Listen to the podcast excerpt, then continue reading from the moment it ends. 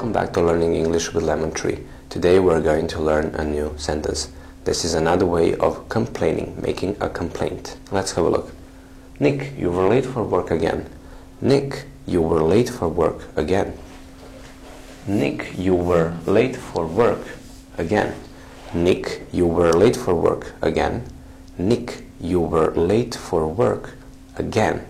Late for something, it means not happening or arriving at uh, the time that is agreed. Not happening or arriving at the time agreed. Late for something.